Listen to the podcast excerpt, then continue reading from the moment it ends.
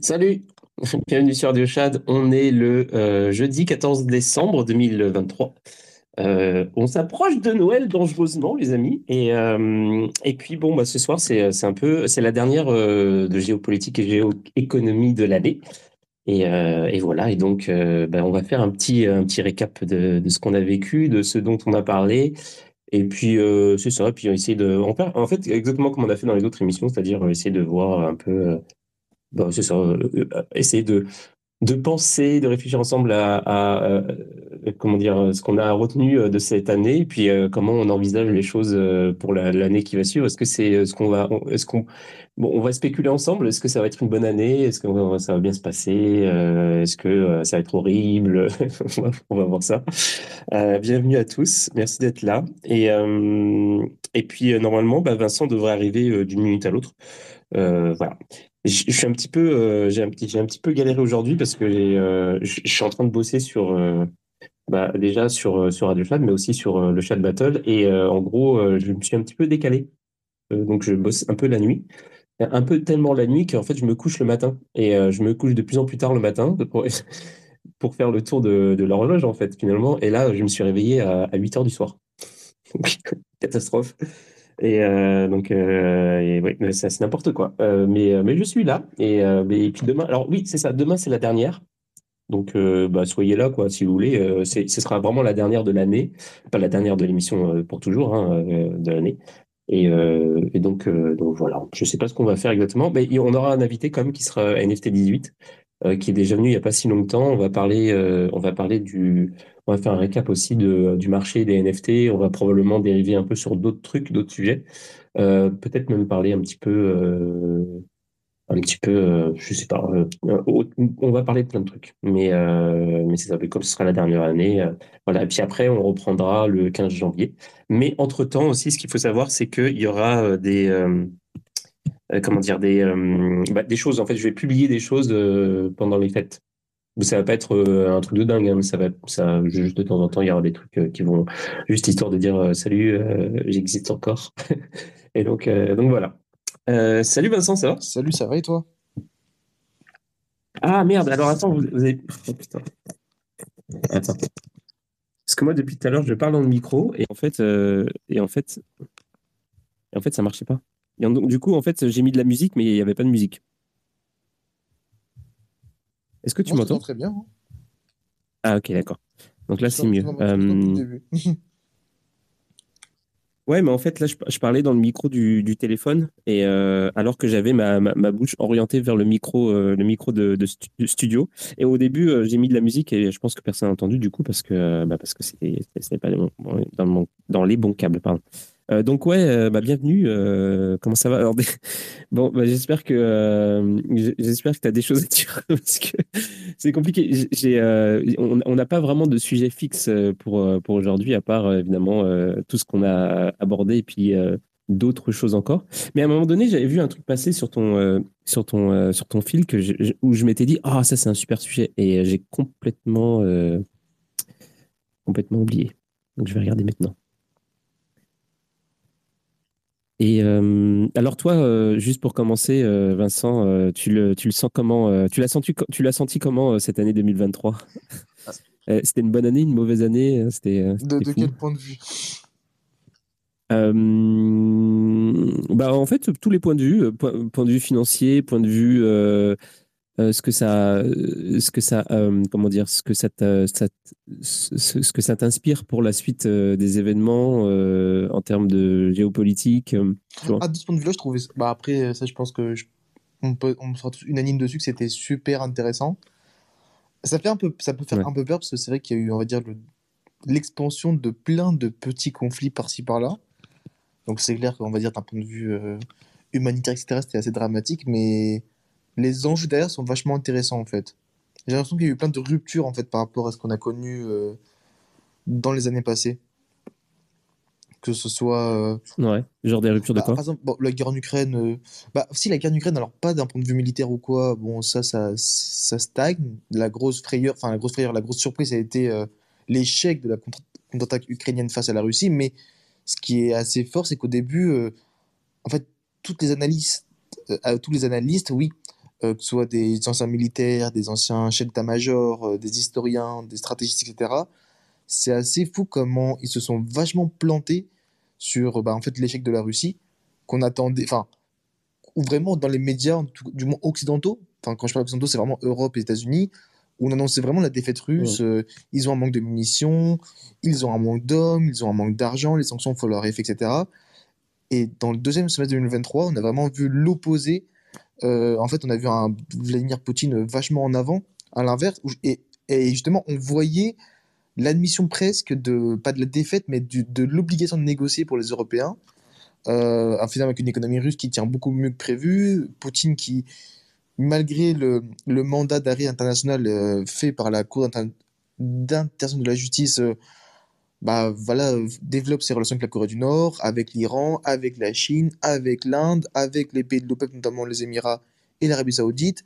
Donc en fait, quasiment tous les pays de l'Est du monde, bah, Poutine et même bah, aussi l'Inde, même s'il n'est pas allé en Inde, mais il entretient des relations très cordiales avec, euh, avec Narendra Modi, le Premier ministre indien. Donc en fait, il a, certes, il a, été, il a été coupé de la moitié du monde, donc l'Ouest, mais finalement l'Est euh, du monde euh, l'accueille très bien ou fait du commerce avec lui de manière très transparente, avec des, beaucoup de, de commerce, enfin, de, de bilatéraux qui, ont explosé. Donc ça, c'était, je trouve, que c'est intéressant, surtout qu'on en pleine campagne électorale des États-Unis avec actuellement un Trump qui est aussi bien le candidat euh, sûrement élu pour la première républicaine, mais aussi face aux démocrates. il, est même devant Joe, Biden. Et pour l'instant, du côté démocrate, euh, on n'a pas de candidat, on va dire, très euh, vachement en lumière et qui pourrait faire face à un Trump au niveau des, des primaires. Et ça, c'est un gros avantage pour Poutine à ce niveau-là. Il attend d'ailleurs que ça. Hein. C'est pour ça que lui, il, il sait là qu'il a vraiment un, avantage parce que si Trump arrive au pouvoir, c'est d'après ce qu'il dit lui, ses proches, et encore une fois, tout ce qui est un peu dit dans, dans les médias, etc., c'est ça sera quasi une sorte de victoire pour, pour Poutine. Pas il n'aura pas forcément toute l'Ukraine, mais ça ne sera pas l'échec dont, dont tout le monde espérait euh, depuis euh, bientôt un an maintenant.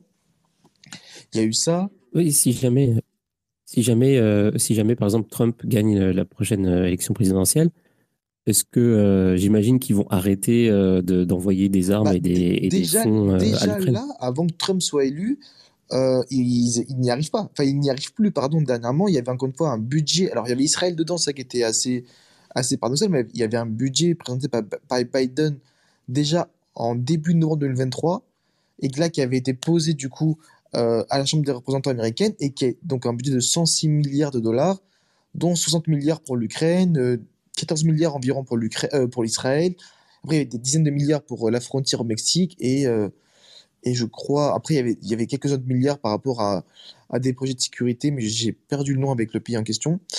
Et il y avait quand même 60 milliards pour, pour l'Ukraine. Et ce budget-là a été voté à la Chambre des représentants et a été bloqué donc par du coup les, ce qu'on appelle les pro-MAGA, donc les pro-Trump, à la Chambre des représentants. Du coup, il n'est même pas passé au Congrès. Euh, et c'est déjà un signe fort que malgré, même sans Trump, comme euh, effectivement les républicains sont majoritaires à la Chambre des représentants, et que c'est surtout ceux qui sont pro-Trump qui ont réussi à bloquer et à influencer euh, la, grande partie des républicains, et, en partie, une partie des démocrates également, ça montre déjà un, signe fort de l'influence que Trump a alors qu'il n'est pas encore président. Et effectivement, s'il arrive au pouvoir, lui, il, est, il devrait, en tout cas, après c'est un Trump, hein, on va, même, les gens qui sont avec lui savent l'imprévisibilité auquel ils peuvent faire face euh, s'il il est, il est élu euh, officiellement président des États-Unis en 2025. Euh, mais effectivement, théoriquement, on serait dans la continuité de en fait, arrêter de fournir de, des armes, des, des, munitions, des, des, missiles, etc en plus du soutien financier à l'Ukraine, parce qu'il ne faut, pas oublier que les États-Unis payent en partie, enfin même en, partie, en grande partie, tous les salaires des fonctionnaires euh, actuellement en Ukraine, et que c'est eux qui donnent de l'argent également à l'Ukraine pour que la, Banque centrale puisse payer ses obligations. Enfin, les intérêts sur, ces obligations. Hein. C'est vraiment les États-Unis à ce point-là qui fournissent plus que l'Europe, mais l'Europe, en termes d'armement, c'est vrai qu'ils fournissent plus que les États-Unis. Mais avec un Trump, effectivement, on, pourrait avoir un gros, gros manque d'argent euh, en tout cas de soutien financier à l'Ukraine d'un point de vue théorique.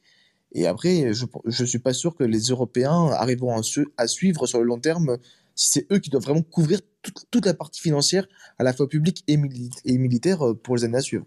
Je pense qu'eux-mêmes euh, euh, suivront un peu la, doctrine américaine de, commencer à négocier, et c'est déjà dans les discours. Hein. Ça, faut pas se cacher, c'est déjà dans les discours européens.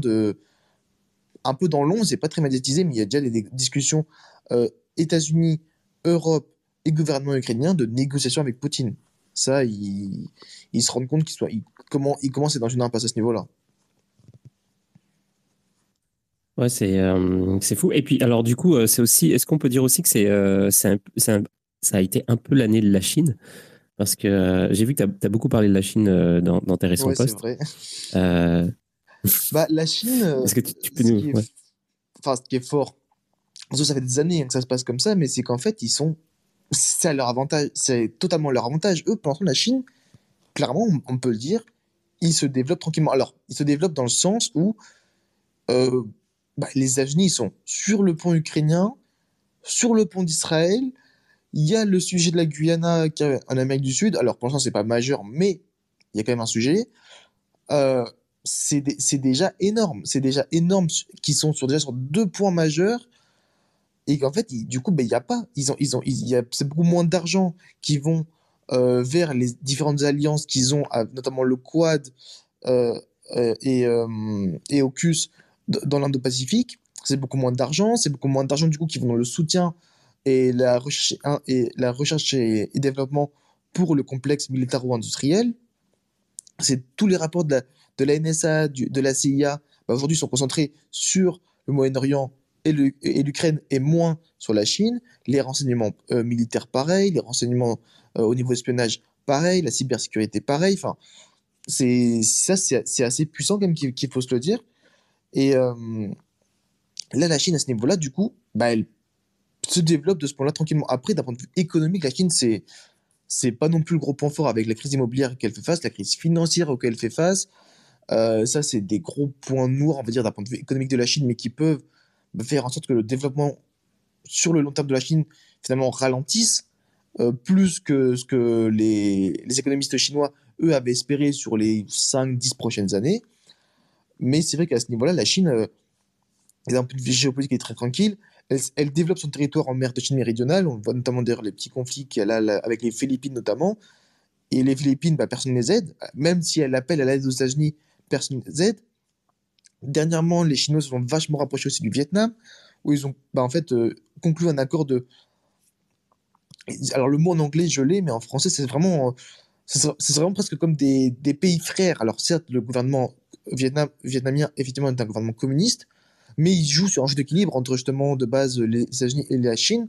Mais là, l'accord, on va dire, un peu de valeur en plus de l'aspect commercial qu'ils ont conclu dernièrement, c'est vraiment un rapprochement vraiment en termes de valeur de deux gouvernements. Alors que, alors que le lien que le Vietnam a avec les États-Unis, c'est avant tout commercial. C'est même pas militaire, c'est diplomatique, certes, mais bon, les relations diplomatiques, ça veut tout et rien dire, mais ça reste avant tout commercial. Alors qu'avec la Chine, c'est commercial, diplomatique, et ça se rapproche en termes de valeur. Ça, c'est très très fort de la part de la Chine.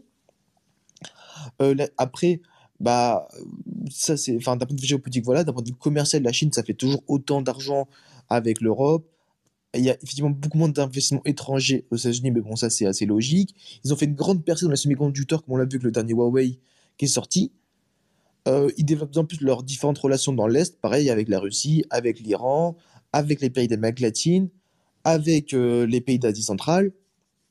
Donc euh, la Chine, ouais, clairement, je ne sais pas si on peut dire année de la Chine, mais c'est à son avantage que les États-Unis aujourd'hui sont vachement occupés en tout cas. Ça, c'est clair.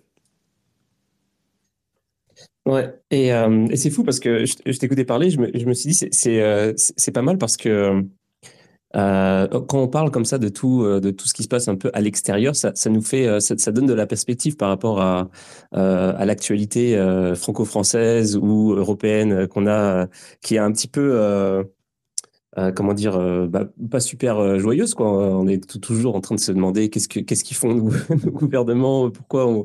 J'en ai l'impression un peu de, de, de, de bah, de se faire balader, quoi. Et en fait, euh, quand tu quand y penses, euh, bah, il se passe plein de choses ailleurs et euh, ça donne presque envie de ça, bah, ça donne envie d'explorer, de, de voir qu'est-ce qui se passe un peu, ouais, de, même en fait de voyager aussi, tu vois. Genre, je, je dis pas que, bah, en fait, j'aimerais aller en Chine un jour, tu vois. Ah, Je sais pas, je sais pas à quel point c'est très très fort comme pays.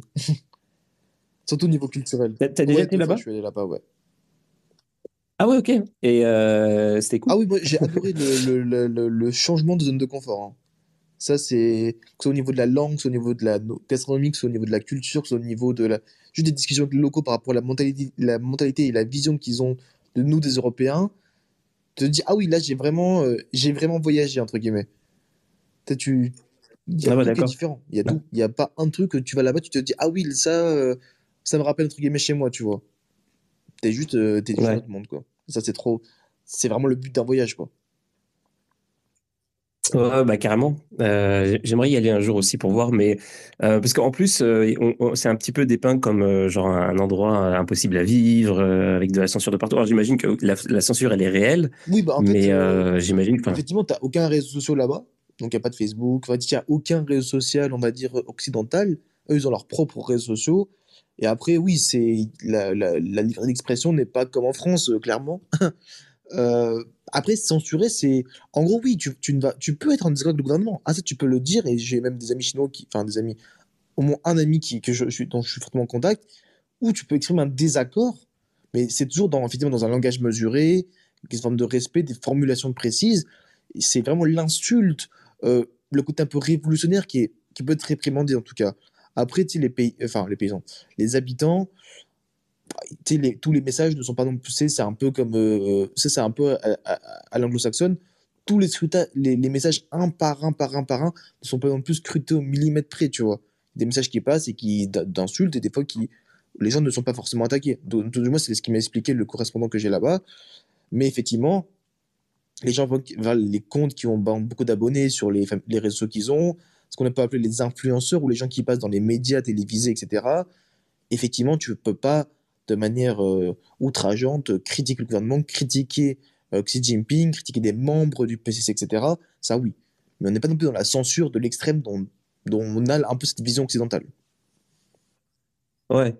Ouais, ouais, j'imagine. Bah, par exemple, des fois, ça m'arrive de voir euh, des posts de, par exemple, Aurore Laluc, et j'ai juste envie de, de, de, de répondre, mais ferme ta gueule. Mais je le fais pas parce que tu vois, genre, euh, parce que c'est con, tu vois. Mais en même temps, j'ai vraiment envie. Mais euh, je sais qu'éventuellement, si je le fais, je vais pas aller en prison. Alors qu'en Chine, ah, pas Ah, sûr. bah, ah oui, mais ça, voilà. Ça, je- c'est. Eux là-bas ne sont pas contre ça, par contre. C'est-à-dire que des fois, en temps, on dit, ouais, ils vivent vraiment comme, euh, comme des esclaves. Mais en fait, quand tu discutes avec eux, ils sont, ils sont fiers de leur pays. Ils sont fiers des avancées technologiques du pays, des, avancées économiques, de la puissance grandissante de la Chine face aux États-Unis. Ils sont, ils sont pas anti-américains, mais ils sont fiers d'avoir un pays qui, qui avance concrètement, qui fait des progrès, qui avance dans les infrastructures. Enfin, la Chine, si on, prend depuis 2008 jusqu'à maintenant, il y a quand même 700 millions de personnes qui sont sorties, sorties de la pauvreté. pauvreté. C'était 70% de la pauvreté mondiale qui, sont, qui sont quasiment sortis en une quinzaine d'années. En termes d'infrastructures, les chemins de fer, les aéroports, les ports, les... au niveau énergétique, tout ce qui est pipeline, gazéoduc, les routes, c'est, développé à une vitesse mais monstrueuse, mais plus qu'aucun autre pays développé. Le niveau de vie des gens a vachement augmenté dans les villes, mais également dans les campagnes. Euh, en termes de retard technologique, bah, aujourd'hui, ils n'ont pas à se plaindre par rapport à nous. Concrètement, et bah, ils, ont, ils ont aussi bien les Uber que les Google, que les réseaux sociaux, que les, tout ce qui est que tout ce qui est services de paiement en ligne, les Amazon chinois, etc. Enfin, il manque de rien, entre guillemets, à ce niveau-là. Donc, en fait, quand tu discutes avec eux, euh, c'est vraiment un pays qui, qui, a, une, qui a une véritable histoire de revanche. Et, enfin, quand je dis revanche, c'est pas forcément ce que pense le peuple, mais le peuple, par différentes générations, connaît son histoire de, de- de très très bien et sait qu'il a cette- ce potentiel d'être vraiment sur le devant de la scène mondiale. Et ça, c'est quelque chose dont ils sont fiers, c'est malgré ce qu'on peut voir d'un point, de vue occidental, oui, ils peuvent restreindre certaines libertés, comme on l'a vu à Hong Kong, mais à Hong Kong, c'est quand même beaucoup plus libéral que ce qu'on voit à Pékin ou à Shanghai ou dans d'autres cantons, cantons, pardon. Euh, c'est vrai que c'est un pays qui il ressemble vraiment comment, que le pays est en train de monter en puissance sur la scène mondiale. Et ça, ils le disent de manière fière et ils sont pas, quelque chose dont, ils- vont, ils rejettent pas du tout ça, tu vois. Ouais, ouais. Et j'imagine que le, mélange euh, propagande, euh, censure euh, en, background, c'est, aussi un moyen quelque part de faire de sorte à ce que les gens se, se, souviennent ou en tout cas, comment dire, euh, euh, ce- ce- ah, il y, a un- il y a un mot pour ça en français, mais je ne l'ai pas, mais qui, qui- garde en tête en fait le, le, le fait que bah, justement c'est ça qu'ils ont une chance, euh, qu'ils sont en train de vivre un truc qui est euh, vraiment euh, supérieur à ce que les, les, gens qui étaient avant eux ont vécu. Oui, c'est exactement ça. Euh, ce qui, ouais, alors que euh, en Occident on n'a on n'a pas vraiment ce, ce truc-là de, de cette, cette- ce réflexe de euh, euh, de la reconnaissance pour euh, tout- toutes les, tous les, les privilèges qu'on a, et etc. Et euh, on, a, on a tendance, on, est un petit peu dans une société un peu décadente, euh, chelou. Mais je dis pas qu'il faut pas critiquer évidemment, mais genre euh, il y a un petit peu ce, ce, ce truc-là qui, euh, on a, on a tendance à oublier en fait le, les, euh, à quel point on est, on a de la chance euh, d'avoir accès à tout ce qu'on a accès. Et, et du coup, ouais, c'est ça, c'est ça que je voulais dire. euh, Ça n'a rien à voir, mais euh, tu parlais des chemins de fer, ça me fait rire parce que j'ai vu un, un euh, putain, comment ça s'appelle? Ça s'appelle euh, euh, Last Week Tonight de euh, John Oliver. Euh, le dernier là qui est paru, c'est sur les trains justement, sur les les, les compagnies de, de fret aux États-Unis. Et, et c'est alors au début j'étais comme oh ouais les trains ça m'intéresse pas de ouf mais je vais quand même le regarder et en fait c'était super intéressant c'était c'était fou il y a trois déraillements par jour aux États-Unis Ah, mais euh, les c'est-à-dire qu'en fait en termes d'infrastructure, c'est l'un des pires pays au monde. hein. C'est vrai, hein, c'est vraiment l'un des fou pires pays au monde. Vous prenez juste le métro à New York, c'est une, c'est une poubelle. Non, mais c'est fou, c'est contre-intuitif, tu vois. On se dit, genre, la fucking première puissance au monde. En fait, ils ont, ils ont tout mis dans l'armement et tout, et puis tout le Ah, reste, ah, c'est en mais déliquescence de, de vraiment l'héritage du pays. hein. Mais c'est vrai que c'est que Trump avait évoqué d'ailleurs ce sujet-là lorsqu'il avait été président. C'est qu'il avait dit, mais il avait dit a un discours, je crois que c'était au Michigan, qui disait, mais vraiment nos infrastructures dans ce pays-là sont dignes de, des infrastructures dans les années euh, d'avant la guerre froide. Il me- lui, et c'est pour ça que euh, Biden, il avait, il avait, euh, sorti un plan de près de 180 milliards de dollars. C'était le Build Back Better World, si je me souviens bien. Ou Mhm. Build Back, il y avait Build Back, un truc comme ça, mais qui a été annulé d'ailleurs, justement, lorsqu'il y a eu le sujet sur le, le- le problème sur le plafond de la dette en juin 2023. Et qu'en fait, du coup, en contrepartie de lever le plafond de la dette, les républicains ont demandé en contrepartie qu'il annule en fait ce plan de bah, euh, ce grand plan financier pour reconstruire les infrastructures américaines. Et donc aujourd'hui, les infrastructures américaines n'ont pas de financement en fait du tout. Ils n'ont vraiment pas de financement à part les fin- financements privés. Mais eux ne sont pas du tout dans l'objectif d'améliorer les infrastructures. Eux, c'est vraiment toujours le, profit en lui-même. Et donc pas de, donc, le but n'est pas d'augmenter les coûts de production, malgré justement en plus avec l'inflation justement. Mais les infrastructures américaines, c'est un c'est totalement délaissé en fait à l'abandon hein. Que ce soit les ponts, Ouais, ouais. euh, les ports, euh, les routes dans les, les, les, grandes, les grandes routes, euh, les chemins de fer. C'est, il y a tout ce qui est aéroport, mais bon, ça, c'est des aéroports classiques, tu vois, ils sont même pas très, très modernisés. Même les raffineries sont. Mais dernièrement, j'ai eu une présentation avec l'entreprise Kepler qui est à Paris, qui nous montrait des photos, en fait, directement de satellites des raffineries américaines. C'est, d'un point de vue environnemental, c'est vraiment une, c'est une catastrophe. Ouais. Ouais, carrément. Et puis, donc, c'est ça ce que, ce que, ce qui expliqué. Donc, déjà, euh, l'état des chemins de fer est complètement désastreux.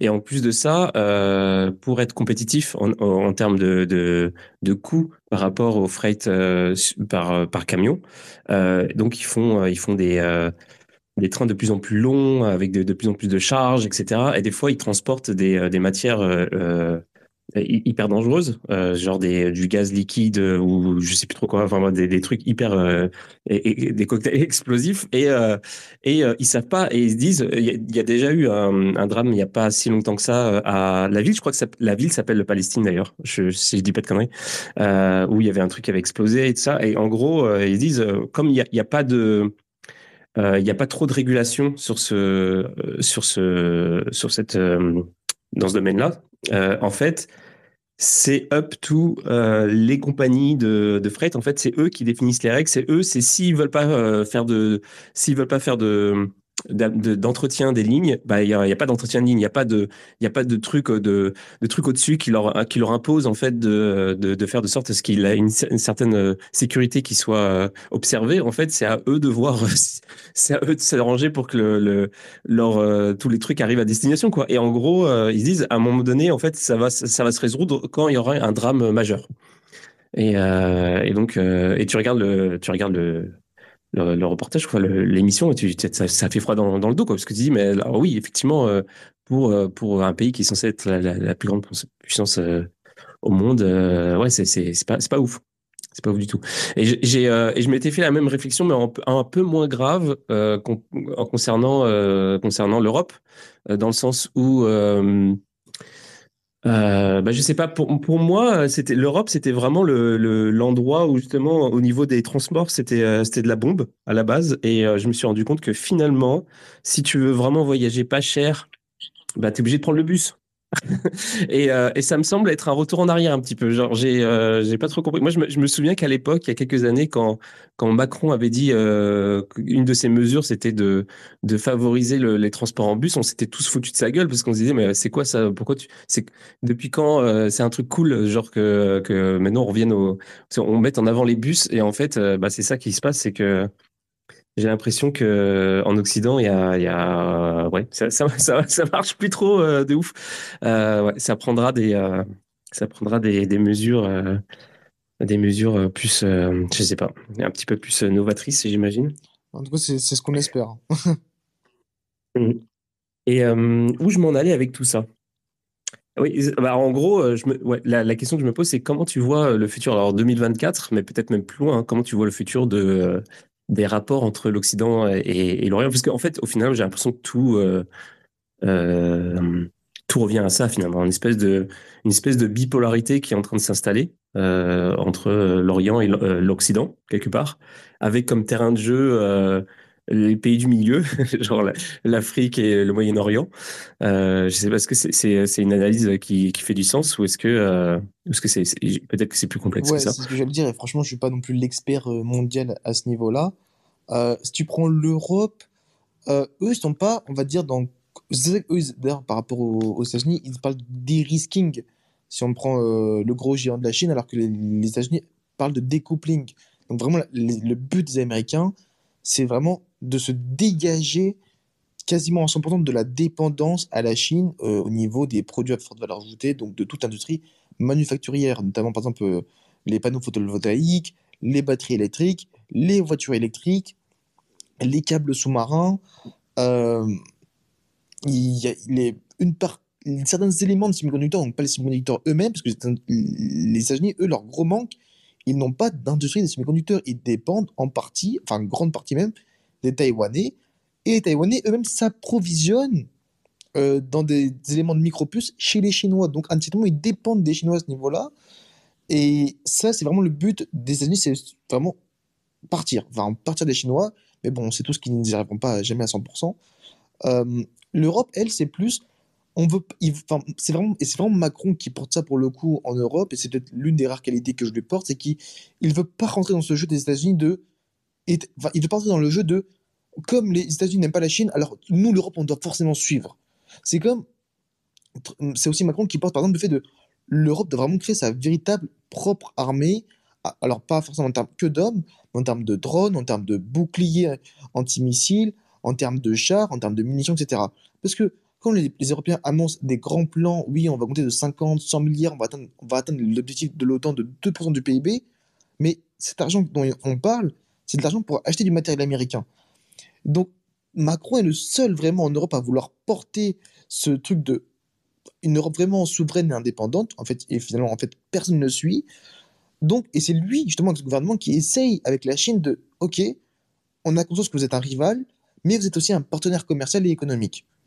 Nous, on veut, ils, ont conscience, surtout au niveau, par exemple, des matières premières, enfin, les matières premières, les métaux, dont, ils ont une dépendance très, très forte, enfin, aussi bien européen qu'américain, mais européen, il veut être le leader un peu de la transition énergétique.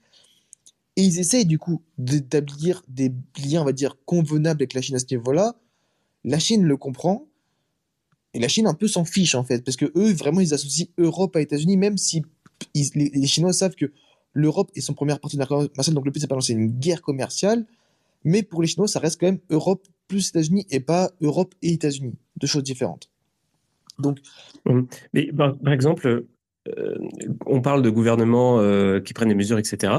Mais pour ce qui est, par exemple, des industries comme, euh, comme tu parlais, des microconducteurs ou des, des semi-conducteurs, pardon, et ou, ou même, par exemple, ça peut être le, le pharmaceutique, etc. Parce que c'est pareil, il y a aussi un problème avec le, le fait qu'il y a beaucoup de, beaucoup de, de médicaments qui sont produits en Chine. Est-ce que est-ce est-ce que c'est pas les industries elles-mêmes qui doivent euh, qui doivent euh, en fait changer leur façon d'opérer et et pour que pour inciter quelque part à, ce que les à ce que les, ces, ces industries là industries là pardon euh, reviennent quelque part en Occident euh, installent leur leur chaîne de production en Occident etc est-ce que c'est pas au, au, gouvernement de, de, de, faire des incitatifs de, de je sais pas je ah bah c'est quoi les solutions ah bah carrément. Et d'ailleurs c'est ce que Macron réussi à faire justement. C'est lui qui arrive à faire revenir dernièrement une entreprise euh, dans les batteries électriques, c'était à, Dunkerque.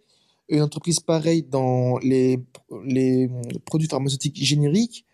Euh, c'est lui qui veut faire venir une entreprise aussi dans les semi-conducteurs, euh, bah, une, usine de TSMC en France dans les semi-conducteurs, par des subventions massives d'ailleurs notamment. Par exemple, l'entreprise de batteries électriques à Dunkerque, il avait, il avait posé une, une subvention de 5 milliards de dollars. Donc ça, clairement, de base, ça parce qu'une industrie, c'est un business. Le business, le but, c'est de minimiser, ses coûts, maximiser ses revenus. Ça, c'est le, ça, c'est le bas du business. Mais pour que, justement, il y ait vrai, des, vrais, mouvements de revenir. En fait, c'est ce que Trump a fait d'ailleurs. Hein. Quand Trump a lancé sa guerre commerciale avec la Chine, a proposé des subventions massives aux, euh, aux entreprises américaines, menacé de taxation aussi les entreprises américaines. Mais qu'est-ce qui s'est passé? Bah, Ford est revenu, General Motors est revenu, Coca-Cola est revenu, Apple est revenu, Intel est revenu. Tout le monde a commencé à bâtir des entreprises, euh, enfin, de enfin, rebâtir des usines aux États-Unis. Et c'est ce que Biden perpétue avec l'Inflation Reduction Act aussi. Hein. C'est à la fois de faire venir des capitaux étrangers aux États-Unis et de pousser les entreprises américaines parce qu'ils vont bénéficier de massives subventions, de facilitations dans le commerce avec euh, les, pays étrangers amis aux États-Unis, donc de bâtir aux États-Unis.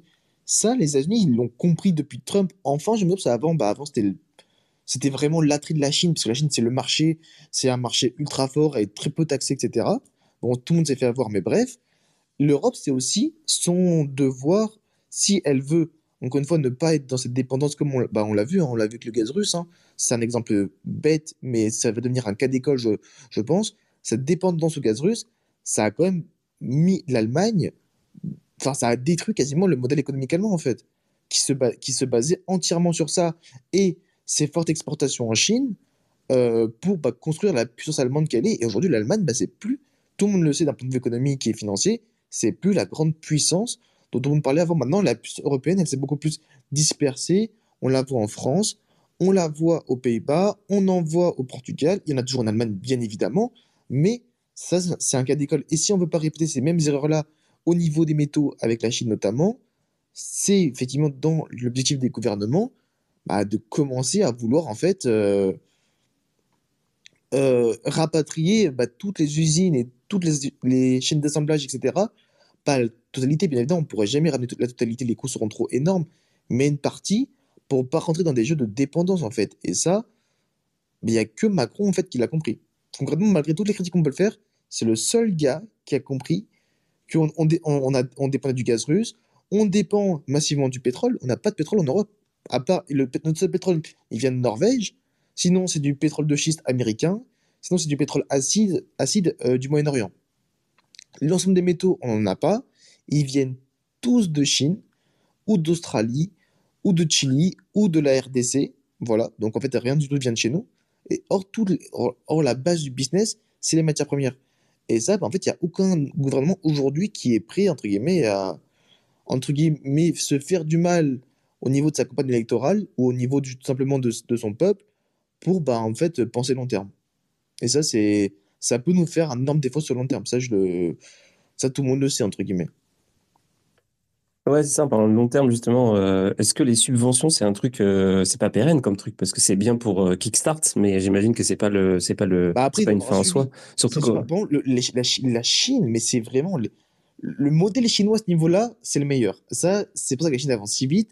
C'est bah, du coup le fameux capitalisme d'État où c'est vraiment tout un écosystème qui est créé. Par exemple, pour les PME, la Chine, c'est c'est eux qui permettent justement à toutes ces petites PME euh, chinoises d'ensuite de faire des introductions en bourse ou de se développer comme des gros géants, soit au niveau des semi-conducteurs, des batteries électriques, euh, des énergies renouvelables, de l'hydrogène, euh, de, tout ce qui, pouvait, qui peut être servi de cybersécurité, etc.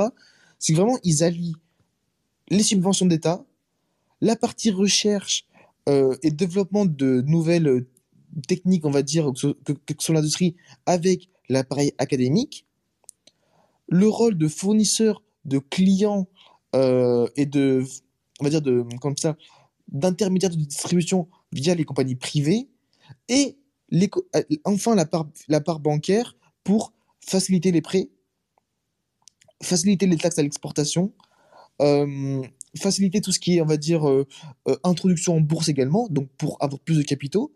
La Chine, vraiment, il y a des livres à lire dessus, comme le, je conseille un livre qui s'appelle La Chine ou le, ou le réveil du guerrier économique, où ils expliquent tout ça très très bien.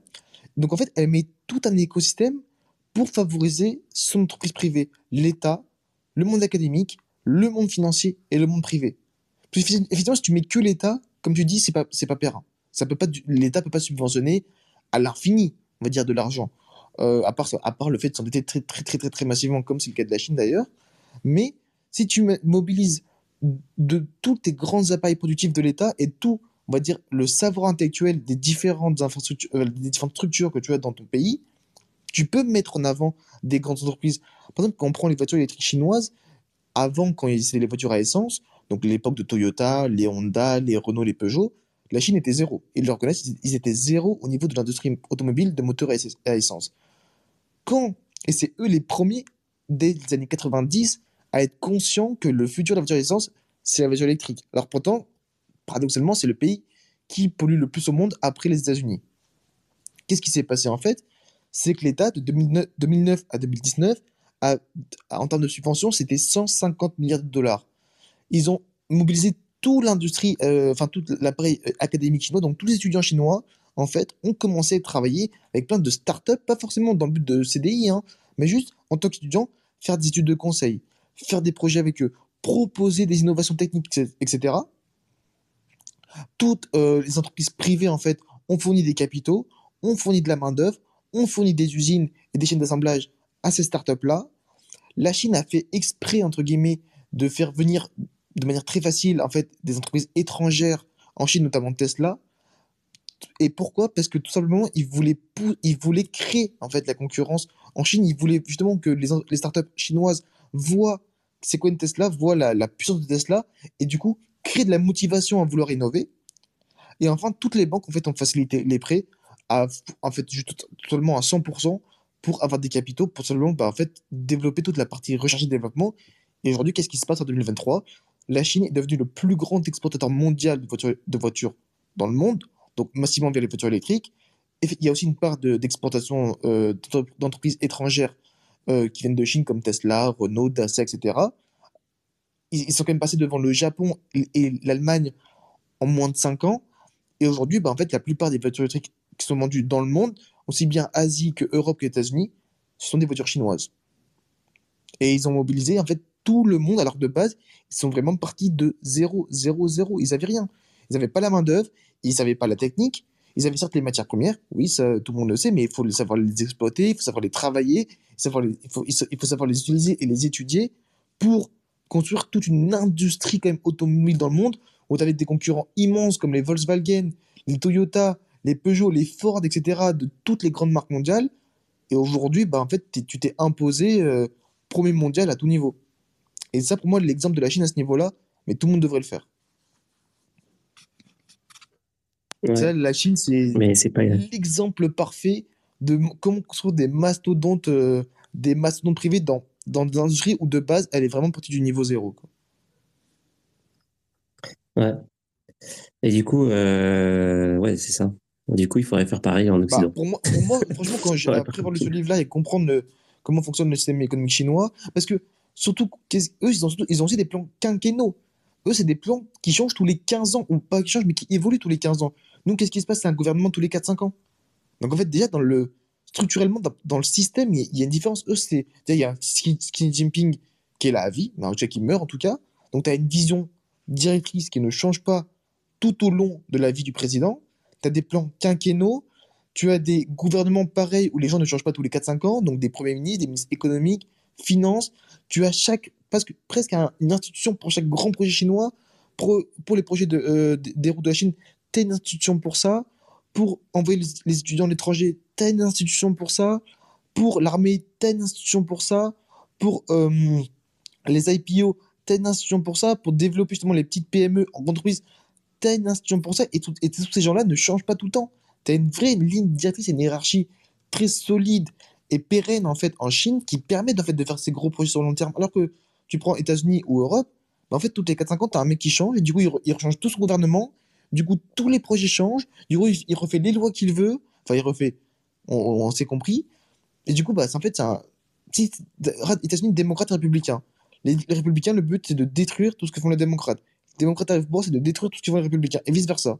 Et vice-versa. Donc, des fois, tu as des grands plans où ils vont, ils vont, ils vont s'allier, parce que c'est vraiment dans le plan euh, national du pays. Mais sinon, bah, en fait, c'est vachement freiné, parce qu'en fait, il y a tout le temps des gouvernements qui changent, tout simplement. et puis un truc qu'on reproche, alors c'est ça qui est, qui est paradoxal, c'est que on reproche un peu euh, à nos gouvernements le manque de transparence, mais euh, j'ai pas l'impression non plus qu'en Chine la transparence ce soit un truc de, de ce soit vraiment la, priorité du gouvernement. Ah Et du coup, euh, c'est compliqué de se dire dans quelle direction aller parce que moi, c'est sûr que j'ai une fibre euh, libertarienne, par exemple, donc j'ai plus tendance à dire moins d'État et plus de liberté, moins de régulation, etc. Euh, ça peut être aussi une voie, hein, euh, mais le problème pour ça, j'ai l'impression qu'il faut, euh, il faut quand même euh, euh, je sais pas, un certain degré de, euh, cohésion entre tous les, pays en Occident. Je sais, sais pas comment exprimer ça, mais euh, Ouais, j'ai l'impression que bah on va on va voir ça va être un ça va être un comment dire un, euh, ça va être une, une un laboratoire euh, l'Argentine pour ça d'ailleurs j'ai l'impression. Euh, si si ça marche s'il arrive à faire un, État libertarien et que ça fonctionne peut-être que ça va donner des idées aux, autres pays en Occident pour bah, pour expérimenter sur cette voie-là plutôt que prendre la direction de la Chine. Mais je pense que ça c'est plutôt c'est plutôt euh, mal barré. Je pense qu'il y a, quand même l'idée euh, de l'exemple chinois qui est en train de, de, de, de, s'installer un petit peu dans les, euh, dans les hautes sphères de nos gouvernements. Y a, mais j'ai l'impression que c'est pas pour les bonnes raisons. Euh, que, en fait, plutôt que de, de vouloir justement créer euh, en priorité une, une industrie enfin, ou des industries qui fonctionnent et qui remettent à flot, qui remettent à flot les, les, les économies, euh, j'ai l'impression qu'il y a plus l'accent sur euh, le contrôle de la population. je ne sais pas si c'est un, c'est un, c'est mon, mon côté, euh, c'est le côté complotiste qui, qui, qui fait surface ou quoi, mais j'ai l'impression que on, on, copie pas la Chine, on n'essaie pas de copier la Chine pour les bonnes raisons. Alors, bah, je, ne sais pas ce que pensent les, les, les, autres personnes. Moi, jamais les copier. Hein. Ça, d'un point de vue gouvernemental, ils ont, ils ont trop d'avance sur nous et c'est pas enfin nous faudrait restructurer carrément tout l'écosystème qu'on a en fait mais vraiment la totalité du vraiment du, du background quoi. Donc ça c'est pas possible. Euh, bah, en fait c'est pas qu'on sait pas copier c'est plus qu'on sait pas s'en inspirer en fait. Euh, ça c'est après c'est c'est ça le système démocratique et le, système électoral hein, on va pas on va pas changer ça encore une fois. Mais c'est juste qu'on ne sait pas. En fait après ça, c'est un débat ultra large en vrai donc ce serait très long en parler mais de mon point de vue, on ne sait pas investir euh, dans les bons appareils productifs de l'État, euh, dans les bons appareils productifs du pays, en fait. On ne sait pas le faire. Euh, je n'ai pas d'explication de, rationnelle à, à cela. Tu as des pays qui s'en sortent mieux que d'autres, certes, ok. Mais je, je trouve qu'on choisit vachement la facilité, en fait. On, on par exemple, une question bête, enfin, un sujet bête, mais l'environnement, en fait, on a des, des matières premières en Europe, on en a, on a du lithium, on a des terres rares, on a du pétrole et du gaz. Ça, on en a, mais pas forcément que en, Europe du Nord. Mais qu'est-ce qu'on a fait? C'est que, ok, on veut pas polluer en France, il y a les lobbyistes, euh, il y, a y, a, le réchauffement climatique, certes, ok, qu'est-ce qu'on fait? On exporte toute notre pollution. Mais personne ne s'est posé la question à un moment donné, mais ok, on l'exporte, ok, bon, du coup, on ne pollue plus en France, on l'importe. C'est super pour l'image, mais personne ne s'est posé la question de la dépendance. Euh, d'une dépendance, bah, bête, mais le gaz russe, euh, quand quand il y a des interviews, par exemple, d'anciens euh, dirigeants du gouvernement allemand qui sont, qui sont d'ailleurs partis travailler pour Gazprom en Russie, aujourd'hui, eux-mêmes sont fiers de dire, mais nous, à l'époque, quand, quand on acceptait le gaz russe, c'était vraiment pour le développement économique de l'Allemagne. Eux, c'était vraiment dans.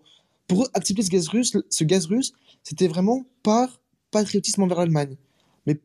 Mais, personne n'a soupçonné de se dire, mais en fait, Poutine ne pense pas forcément comme nous. Nous, en Europe, pour moi, l'erreur, c'est qu'on pense que tout le monde pense comme nous. On pense que Xi Jinping pense comme nous, que Narendra Modi pense comme nous, que Kim Jong-un pense comme nous, que Poutine pense comme nous, que Poutine aussi, c'est un, c'est un super ami, euh, un grand allié, il voulait que du bien de l'Europe. Vraiment, il n'a aucune animosité envers nous. Alors que, bon, vu ce qui s'est passé en 2004 et 2008 en Ukraine et en Géorgie, on a tout vu. Et personne, tu vois, il n'y a pas ce travail en profondeur de se dire, mais peut-être que lui ne pense pas comme nous. Euh, peut-être qu'il est différent, parce que chaque gouvernement et chaque dirigeant est différent de l'un de l'autre. C'est une question de. Chacun a vécu des expériences différentes, une éducation différente, une histoire différente.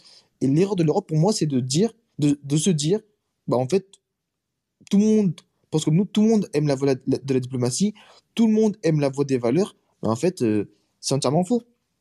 Il suffit de voir, il suffit de, voir tous les conflits qu'il y a, aujourd'hui.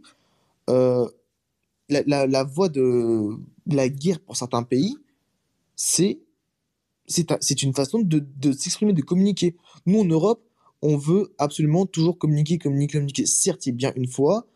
Par exemple, quand il y a eu la, avant l'invasion en Crimée, l'Europe elle a discuté pendant 5 ans quand même avec Poutine, pendant que Poutine, lui, avançait tranquillement ses soldats, ses chars, euh, ses satellites, etc. Ça, tout le monde le voyait, c'était public. Il avançait vers la Crimée. Pendant 5 ans, François Hollande, Angela Merkel, les dirigeants du Pays-Bas, du Portugal, tout le monde a discuté avec Poutine en se disant, lui, il va jamais rien faire parce que c'est un good guy. Tout le monde. ça, c'est fou, c'est parce que nous, en Europe, on, est dans des relations qu'on appelle de valeurs. On pense par la valeur. Par exemple, les États-Unis, quand on prend l'Inde, dans le cadre de l'Inde, les États-Unis savent que les Indiens, c'est pas une pure démocratie comme les États-Unis. Ils ne respectent pas les mêmes droits de l'homme, ils ne respectent pas les mêmes règles environnementales, mais c'est un excellent allié face à la Chine. Nous, euh, la France, euh, par exemple, on, a juste attendu des visas ou des papiers pour que les Indiens viennent travailler ou voyager en, Inde, euh, en France, c'est extrêmement complexe d'un point de vue procédure administrative.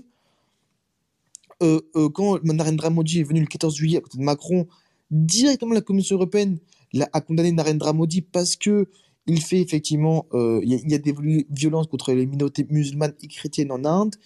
Directement, on l'a condamné.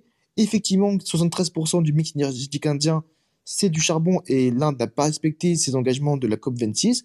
Ok. Donc, on ne peut pas être allié avec l'Inde.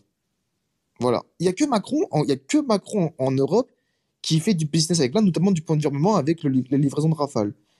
Et ça, l'Inde, elle en Rafale. Il n'y a que, encore une fois, Macron qui a compris qu'il y a des pays, en fait, leur, eux, c'est pas une question de valeur, c'est ce qu'on appelle la réelle politique. C'est fonctionner en termes d'intérêt. Et de base, c'est d'ailleurs ce que Charles de Gaulle disait aussi. Hein. Euh, euh, oui, c'est ça. Euh, lui-même disait que la géopolitique, c'est pas pas des amis, c'est que des intérêts. Et en fait, on a attendu avant d'avoir Macron que tous les présidents ont fonctionné comme ça, que ce soit Sarkozy ou Hollande, Jacques Chirac avant lui pareil. Euh, et en fait, après Macron, aujourd'hui en Europe, tout le monde pense que voilà, il faut penser en termes de valeurs. Il faut que, il faut qu'on soit lié que des pays qui respectent les droits de l'homme, que des pays qui respectent des droits environnementaux, que des pays qui respectent en fait, presque toutes les règles ESG. Sinon, on peut pas faire de commerce avec eux, on peut pas faire d'alliance diplomatique avec eux, on peut pas faire d'investissement de projets avec eux. C'est impossible. Et ça, pour moi, c'est quelque chose qui nous freinera toujours sur le long terme, comparé aux autres pays, en fait, qui fonctionnent tout simplement en termes d'intérêt, et c'est comme ça que tu avances plus vite. C'est juste même ultra, ultra rationnel de fonctionner comme ça. Les États-Unis ont commencé, à, à le comprendre. Pas les, Européens, nous, on est bloqués, mais les États-Unis, bah, l'Iran, on sait très bien qu'il y a du commerce avec l'Iran au niveau du pétrole. Le Venezuela, dernièrement, pareil. Euh, pareil, pardon. L'Inde, c'est un exemple. Euh, bah là, c'est les pays un peu qui étaient un peu en conflit avec les États-Unis qui sont comme ça. Mais c'est comme ça qu'en fait que tu peux développer ton pays sur plusieurs plans. Si tu restes bloqué que sur un plan, bah tu resteras bloqué toute ta vie en fait. Et si tous les gou- gouvernements au fur et à mesure pensent comme ça, bon bah quand Macron partira, parce que la France elle va encore plus ralentir qu'avant, on sait pas. Mais moi je pense que c'est une erreur. Ouais. D'ailleurs, je me demande, euh, je me demande qui, qui va succéder à, à Macron dans un climat pareil. Mais je me pose euh, la question, euh, y a vraiment pour moi je ne vois aucun candidat à part lui-même. non, c'est ça, il y a rien. J'ai pas l'impression qu'il y ait au- aucune euh, alternative intéressante. euh, J'aimerais bien qu'il y ait un, candidat libertarien, mais ça n'existe pas trop trop euh, en, Europe euh, ce, ce, ce courant. On n'est pas trop, euh, c'est pas trop le vent en poupe, mais peut-être que ça viendra petit à petit, à force. Parce que moi, ce que je me dis, c'est ça, c'est que en fait, le, truc qui me qui me dérange, c'est la demi-mesure. En fait, t'en parlais avec les, les, mandats qui durent que 4 ans, 4 ou 5 ans, etc. Mais en, gros, j'ai l'impression que, j'ai pensé à ça quand il y a eu le Covid. Quand, quand il y a eu le Covid, il y avait deux, deux chemins qui avaient l'air acceptables. C'est soit tu laisses faire complètement, et voilà. Et ou soit t'es super hardcore et tu confines tout le monde de ouf et euh, plus personne sort, comme ils ont fait un petit peu en Chine d'ailleurs. Euh, donc dans les deux cas, c'est euh, tu choisis une, tu choisis, tu fais une ligne directrice, un- une, un- une direction euh, ferme et, euh, tu, prends un pari sur euh, sur un, une, façon de régler le, truc et, tu t'y tiens quoi. Et là, ce qui s'est passé, c'est qu'on a eu un entre-deux chelou qui a fait que ça a duré hyper longtemps. C'est-à-dire que tu avais le droit, mais tu n'avais pas le droit en même temps. ça changeait. De temps en temps, tout le monde avait le droit de ressortir, puis tout le monde devait re-rentrer. Puis... t- Et en fait, j'ai l'impression que au niveau économique, au niveau, j'ai l'impression que tout est comme ça en fait. Il n'y a pas de, c'est un truc un peu, euh, un, un- un peu. euh, il y a une espèce d'indécision permanente, même quand tu parlais d'énergie, par exemple, ce ce qui s'est passé en France. À un moment donné, à cause de l'écologie, on ferme toutes les centrales, puis en fait, en fait on se rend compte que euh, c'était pas une bonne idée, donc on, veut les rallumer. Ça, ça fait aucun sens, en fait. Ça fait fucking aucun Bah sens. totalement. Et Ouais, euh, franchement le sujet de l'énergie ouais. pour moi c'est en fait on, on mélange transition énergétique et sécurité énergétique. Euh, Macron il avait fait un tweet sur Twitter euh, Bon, je, il avait dit quoi Certains disent que un monde sans pétrole ne peut pas exister. Moi, je crois que oui, mais, mais, tu, sortir une telle phrase quand tu es président de la sixième puissance mondiale, c'est tellement grave, en fait. C'est tellement. Je sais très bien que c'est pas lui qui écrit, c'est, il y, a- un pôle de communication à l'Élysée, je sais très bien, mais sortir une telle phrase, c'est vraiment être déconnecté de la, réalité et de, tous les enjeux énergétiques qu'on a aujourd'hui. Tu. Enfin, je sais même pas, enfin, j'ai même pas, il y a même pas de débat dessus, mais ça, c'est vraiment l'exemple typique de, on, on fait des beaux discours, on fait, on fait, on fait, mais concrètement, en fait, tu vois, et pour moi, c'est d'ailleurs- c'est un autre point que tu viens de me faire rappeler, les gouvernements européens, c'est que des politiciens. C'est-à-dire que tu as, en- enfin, européens, non, il y a surtout ce problème en France, c'est moins le cas par exemple en Grande-Bretagne où par exemple le Rishi Sunak a, bah, c'est des gens en fait qui n'ont pas forcément que fait les mêmes écoles. En France, pour rentrer en politique, c'est l'ENA. C'est l'ENA, c'est ça, c'est tout. Tu es obligé de passer par la case l'ENA, sinon tu peux pas rentrer dans le monde politique français. Donc qu'est-ce qui se passe? Bah, En fait, l'ENA, c'est pas une école où tu apprends l'ingénierie, ou les enjeux énergétiques, ou les enjeux géopolitiques. C'est une école juste de diplomatie où tu apprends à à parler, tu apprends le monde des pouvoirs publics, tu apprends le comment fonctionnent les gouvernements, etc., etc. Certes, ok, super, pour être dans la politique, hein. Mais qu'est-ce qui se passe? En fait C'est qu'on se retrouve avec des gens qui n'ont aucune connaissance, aucune conscience même de quoi ils parlent. C'est ça, en fait, c'est ça. Et, et ça, quand tu il faut juste regarder les, les backgrounds des, euh, des gens au gouvernement aux États-Unis, en Russie même, en Iran, en Chine, euh, en Corée du Sud, au Japon, même dans d'autres gouvernements, en, en, encore une fois, en Grande-Bretagne, en Écosse. Mais tous ne viennent pas que du même école. Tu as des parcours qui certains sont des anciens ingénieurs, des anciens économistes, des anciens financiers, des anciens historiens, euh, des anciens businessmen, bah, exemple Trump hein, ou Ronald Reagan, des exemples phares aux États-Unis, ou bah, juste Barack Obama. Euh, que, ce soit les gens, que ce soit les présidents, même les gens au, Trésor, les gens dans, les, dans la politique intérieure, euh, la part- le commerce extérieur, c'est que des gens qui ont des backgrounds différents. Et qu'est-ce qu'on remarque? Bah, Ces gens-là prennent des décisions politiques beaucoup plus, encore une fois, ce qu'on appelle la réelle politique. Nous, pour moi, le problème en France, c'est bah, c'est c'est des clones. Alors, des fois, tu as un mec un peu plus intelligent que d'autres, ou qui va, ou qui va avoir des conseillers beaucoup plus smart que d'autres, comme ça peut être le cas de Macron avec, avec Jacques Attali.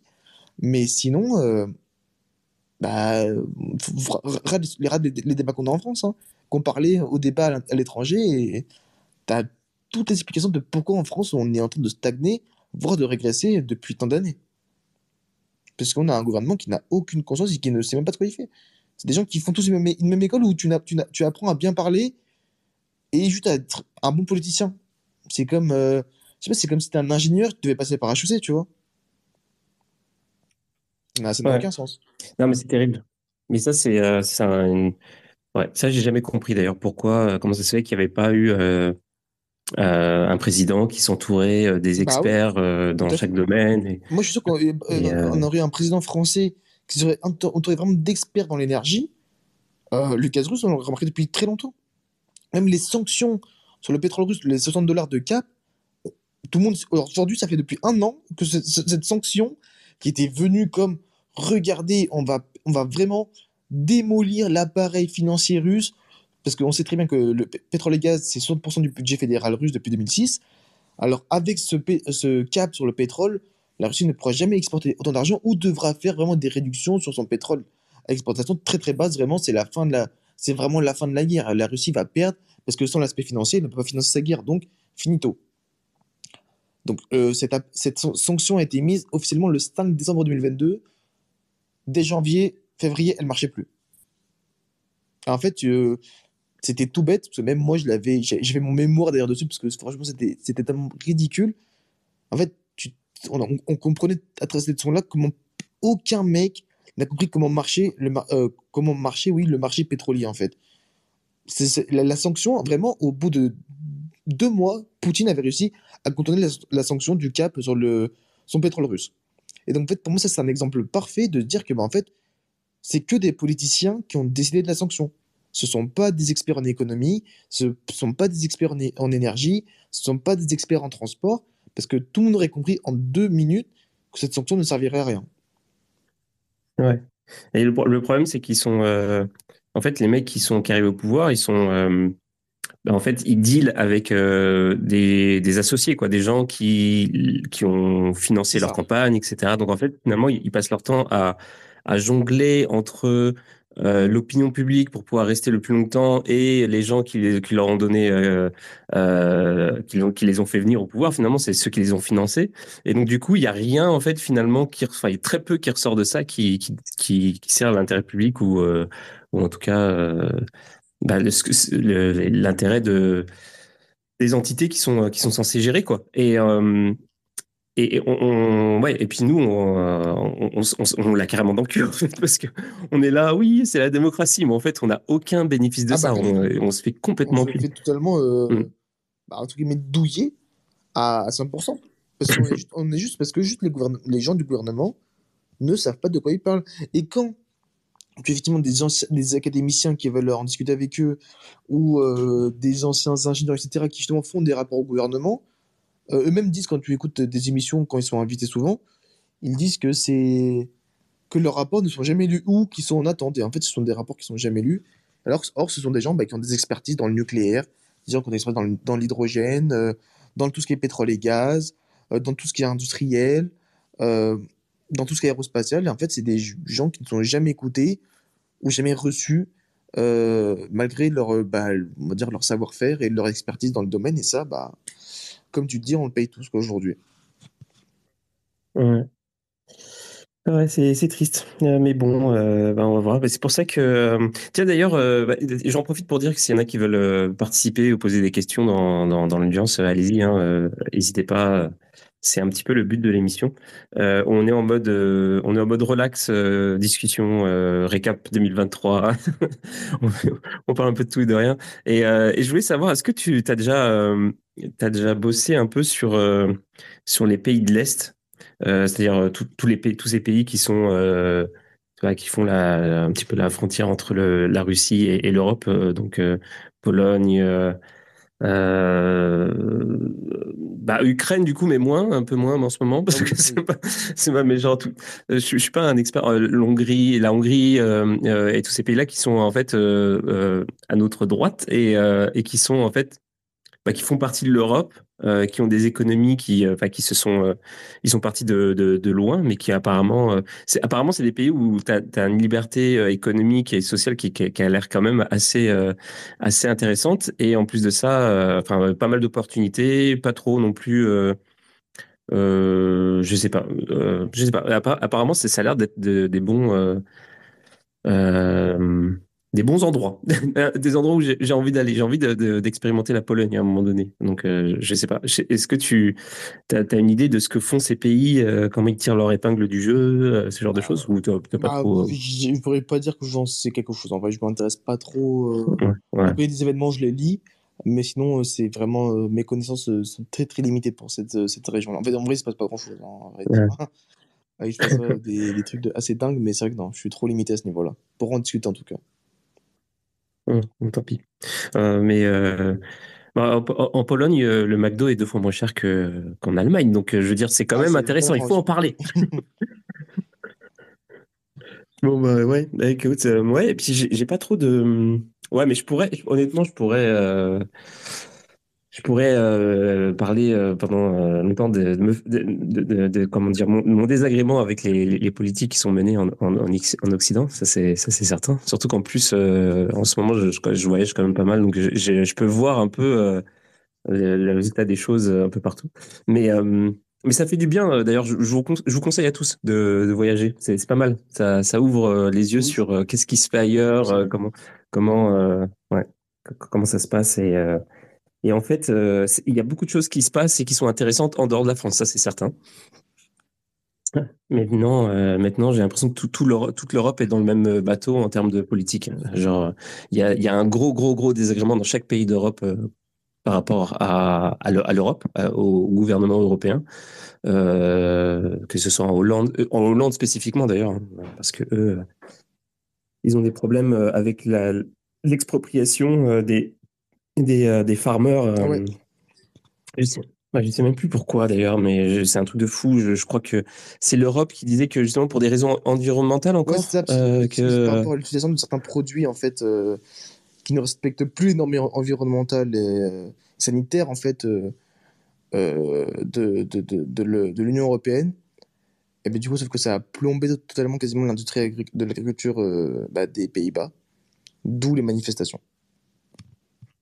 Mmh. Non, mais ce qu'ils veulent, c'est qu'ils veulent, euh, ils veulent euh, reprendre, ils veulent comme nationaliser. J'ai pas très bien compris. Ils veulent, ils veulent prendre les, les, les terres des, des, des, propriétaires agricoles pour en faire quelque chose d'autre. Alors ça, cette partie-là, j'ai pas, j'ai pas compris. Ouais. Malheureusement. J'ai pas, j'ai pas, pas suivi. Euh, je, l'ai su en plus à un moment donné, et puis j'ai oublié. j'ai oublié carrément. Euh, mais je voulais dire autre chose. Euh, ouais, bah c'est ça. En fait, tout à l'heure, je parlais de la Chine et je disais, ouais, mais peut-être que la Chine, c'est vrai que c'est cool, etc. Mais en même temps, moi, il y a un truc qui faisait, en fait, qui me faisait dire ça, c'était que, genre, par exemple, on voit clairement qu'il y a une, une, une dynamique en, Europe, mais pas que, euh, aussi sur le continent américain, de euh, vouloir justement traquer euh, les gens, de vouloir les surveiller, de pouvoir quantifier, qualifier tout ce qu'ils font pour pouvoir genre mieux les contrôler.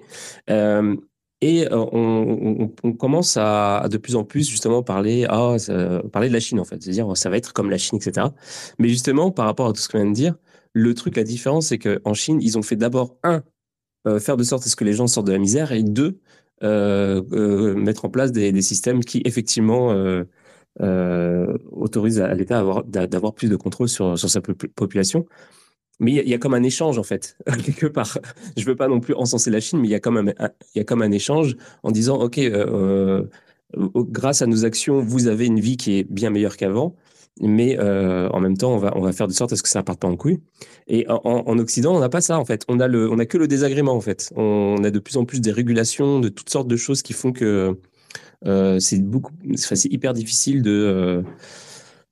Euh, de d'évoluer si tu veux être un, entrepreneur surtout dans les nouvelles technologies tout c'est c'est fucking n'importe quoi euh, les euh, les services publics sont en, en, en déliquescence euh, donc en fait euh, c'est économiquement, socialement, c'est la merde, mais, on a quand même le truc, l'espèce de truc de contrôle qui se met en place petit à petit, et, euh, ça peut pas fonctionner comme ça en fait.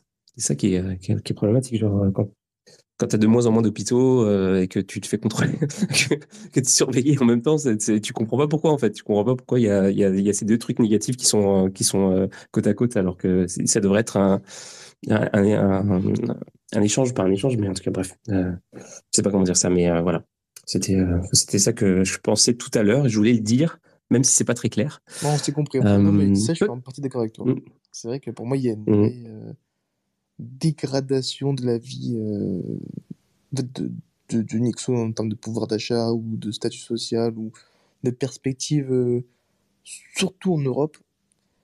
Euh, d'où l'effet de quand on voit les flux de rapports d'émigration à immigration, en fait, il, y a un énorme flux d'émigration, mais il y a très peu de personnes qui veulent venir ici, à part bon, l'immigration, on va dire, clandestine ou de guerre, euh, etc., ou de beaucoup de pays d'Afrique et du Maghreb, enfin de moins, plus d'Afrique que du Maghreb d'ailleurs. Euh, en termes de, main-d'œuvre, je parle vraiment qualifiée ou de, valeur ajoutée. Euh, il n'y a personne qui est attiré par l'Europe, de, même avant, ça commence déjà avant le Covid, parce qu'en fait, en termes de perspective, bah, il n'y a pas grand-chose. Et comme tu dis, euh, c'est beaucoup de régulation pour tout ce qu'entrepreneuriat. Euh, bah, il y a l'effet impôt, certes, aussi dans beaucoup de pays. Il y a, la comme tu l'as dit très bien dit, aussi la dégradation des services publics. Il n'y a pas de forte industrie, en fait, en Europe. Tu, tu, à part certains, dans certains pays de grosses boîtes, mais en fait, euh, bah, t'en as pas tant que ça. À part des ASML en Hollande, euh, Volkswagen en Allemagne, ok, Equinor euh, en Norvège, Total en France. Alors oui, Total, Saint-Gobain, le LVMH, ok, donc luxe, ok, d'accord. Euh, ben sinon, c'est tout. En fait, dans les grandes industries, mais c'est ça. du futur, en fait, ils pas du tout en Europe. Ils ont beaucoup plus d'air euh, en Chine déjà, euh, dans les pays du Moyen-Orient. On ne le dit pas, mais oui, énormément. Euh, bah, en Singapour, Corée du Sud, États-Unis, bien évidemment. C'est pas chez nous, quoi, en fait. que se passe le futur actuellement, c'est vraiment pas du tout chez nous. Même le Maroc, hein, Maroc. Parce que toi, c'est sûr que tu, tu focuses sur tu focuses sur l'énergie, etc. Mais euh, même dans, dans les trucs euh, qui sont, enfin, sur les sujets qui sont traités euh, dans l'émission les, autres jours, qui sont principalement la blockchain et, et l'intelligence artificielle, c'est une catastrophe. C'est-à-dire qu'en fait, si tu veux, si tu veux faire un truc, un truc un peu constructif, tu, fais euh, face à un mur. Euh, déjà, tu es, euh, constamment en train d'essayer de, de, faire de sorte à ce que tu n'ailles pas en prison. Et ensuite, genre, sinon, tu es surtaxé ou alors tu fais face à des, institutions qui veulent, genre, chaque jour, tu as, as, des propositions de nouvelles régulations qui font qu'en fait, c'est impossible de, de, de te projeter dans l'avenir, que ce soit légalement ou fiscalement ou quoi que ce soit. C'est un, un cauchemar. Il n'y a aucun, aucune volonté vraiment de de d'essayer de, de, de, motiver un, une certaine, un, une certaine, un certain degré de leadership euh, dans, dans, dans, dans, dans nos pays. C'est, ah, absolument. Ouais. Mm. Et ça, euh, ouais. Mais ouais. Mais, et peut-être qu'il y a, un espoir justement, euh, je sais pas, en, Amérique du Sud, je sais pas où ils en sont avec ça. On, a parlé de l'Argentine euh, euh récemment parce qu'il y a eu la, news évidemment avec les élections, avec l'élection de Javier Millet. Mais euh, en, Amérique du Sud, ça a l'air de, euh, ça de bouger un peu, mais je ne sais pas si c'est l'Eldorado non plus pour ceux qui veulent être dans la tech. Euh, c'est pour ça que je m'intéresse. J'ai des questions. Peut-être c'est un, sujet qu'on traitera un petit peu plus à la rentrée. Mais genre les pays de l'est, je trouve qu'il y a, a peut-être un, coup à jouer de ce côté-là. Je sais pas, je sais pas comment ça se passe, mais effectivement, j'ai l'impression que, que tout tous les regards sont, sont vers la vers l'Asie en fait ah en ce moment pour tout ce qui est euh, industrie. Euh... Il n'y a pas, pas, très pas photo à ce niveau-là. Toi, tu irais dans quel pays si jamais tu devais euh, déménager? Singapour ou, l'Arabie Saoudite. Ah ouais Et pour, pourquoi faire du coup? Alors, du coup, ce serait toujours dans mon domaine. Hein.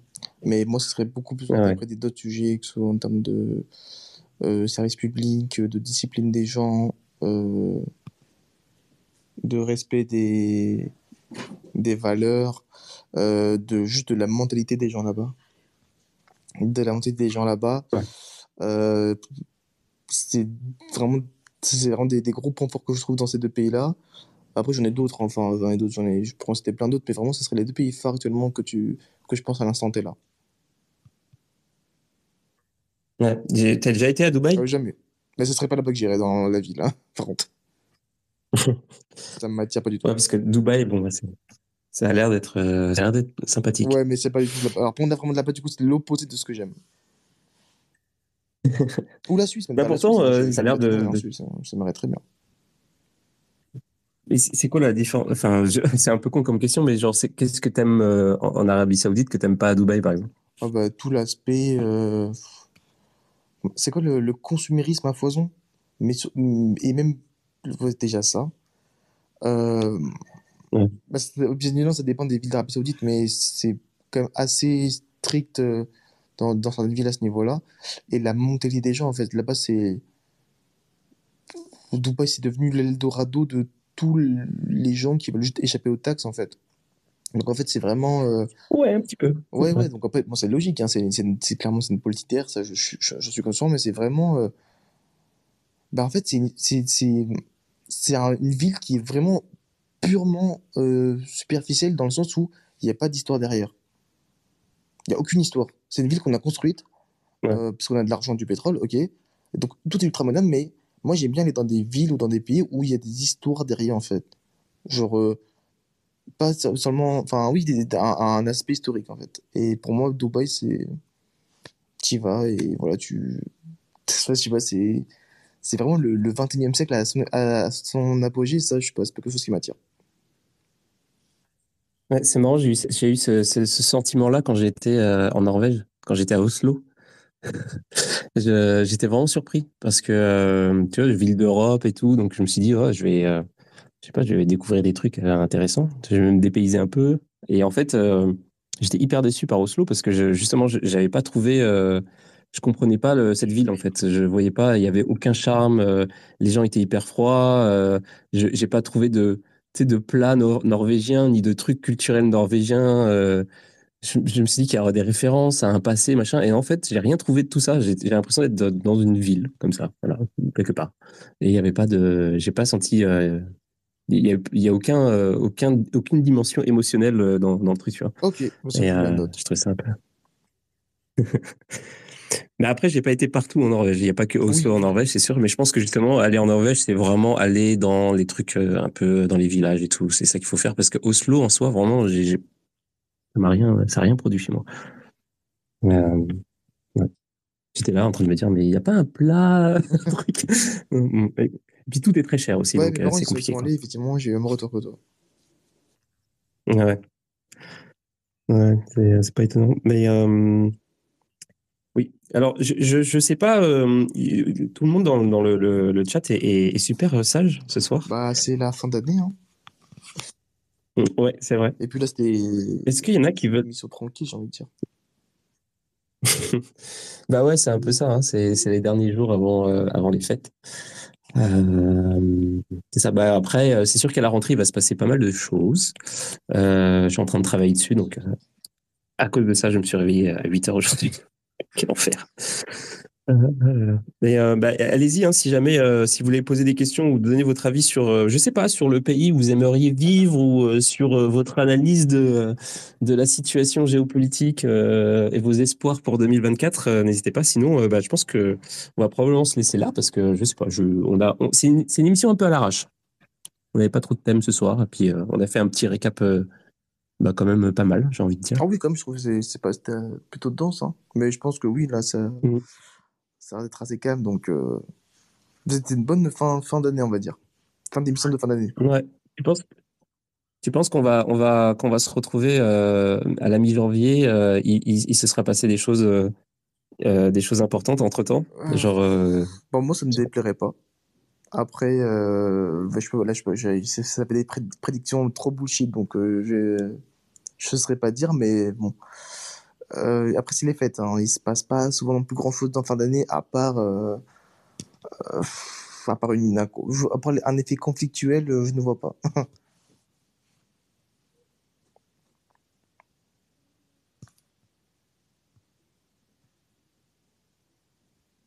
Ah, je sais pas si on t'a perdu ou pas. Ah, oups, pardon. J'étais en train de dire que bon, j'étais en train de dire on verra ça euh, à la rentrée, Ah à la mi-janvier, et je dis peut- peut-être que euh, à ce moment-là, Taïwan sera chinois. On, verra toutes ces choses, être, comme on dit, affaire à suivre. Ouais. Bon, en tout cas, bah, bah, merci, euh, merci pour cette soirée, merci euh, d'être venu, euh, Toujours d'avoir eu cette discussion, puis euh, merci à ceux qui euh, qui sont venus euh, pour écouter. Et puis demain, bah, c'est la dernière. Voilà, tout simplement, on se fait la dernière.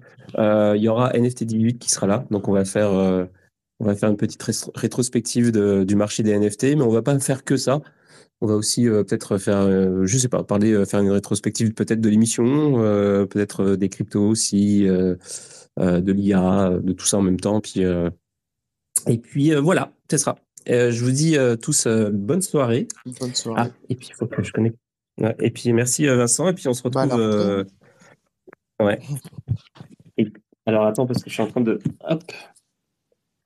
Alors, attends, dis quelque chose pour voir. 1, 2, 1, 2.